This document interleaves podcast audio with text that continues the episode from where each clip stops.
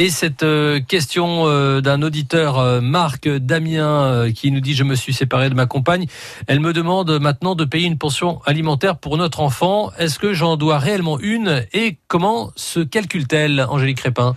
Alors oui, le principe, effectivement, c'est que, notamment dans le cadre d'une séparation, le parent chez qui ne réside pas l'enfant doit contribuer à son entretien et son éducation. Voilà exactement le principe. Après, cette contribution, elle peut prendre plusieurs aspects et surtout, elle est fonction mhm. de la situation économique de chacune des parties. Puisque pour calculer le montant de la pension alimentaire, on va prendre en considération les revenus et les charges, non seulement bien sûr euh, du euh, parent chez qui l'enfant ne réside pas, mais encore ceux du parent chez qui l'enfant réside, pour apprécier, trouver un équilibre et euh, quel est le mhm. bon montant. il n'y a pas de règle d'or, il n'y a pas de tableau, il y a des, des indices hein, qui peuvent exister il y a eu un tableau de référence à un moment donné, mais qui n'a aucune valeur contraignante pour les magistrats. Donc on fait en fonction de la situation économique de chacun, en fonction des impératifs. Bien sûr, s'il y a d'autres enfants, ça va avoir une incidence. Mais il ne faut pas oublier que quand on parle de pension alimentaire, je dis bien la contribution à l'entretien et l'éducation de l'enfant. C'est-à-dire qu'on parle des frais du quotidien, des frais normaux, la vêture, l'alimentation, etc., etc. Dès qu'on a des frais différents, plus importants, les frais extrascolaires par exemple.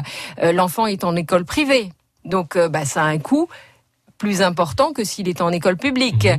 Euh, on a des activités particulières. Je pense par exemple à du cheval qui peuvent avoir un coût, etc. Et donc c'est un peu extraordinaire. Ça, il faut, le, ben, il faut le prévoir.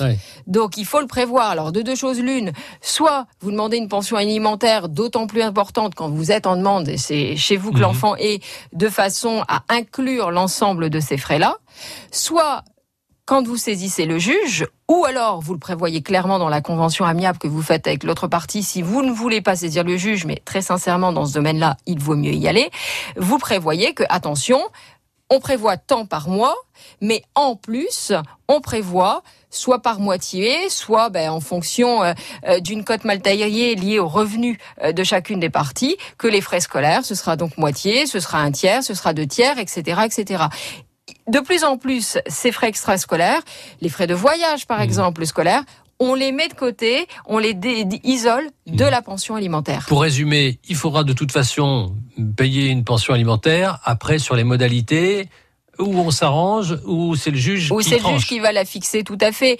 Sauf à être totalement impécunieux, on doit payer une pension alimentaire pour tous les enfants et non pas simplement les enfants mineurs, dès lors qu'ils sont à la charge de l'autre parent et qu'ils ne sont pas autonomes financièrement. Merci Angélique Crépin, avocate à Amiens. Et je rappelle que vous pouvez euh, retrouver euh, cette chronique et tous les conseils des experts de France Bleu Picardie sur francebleu.fr.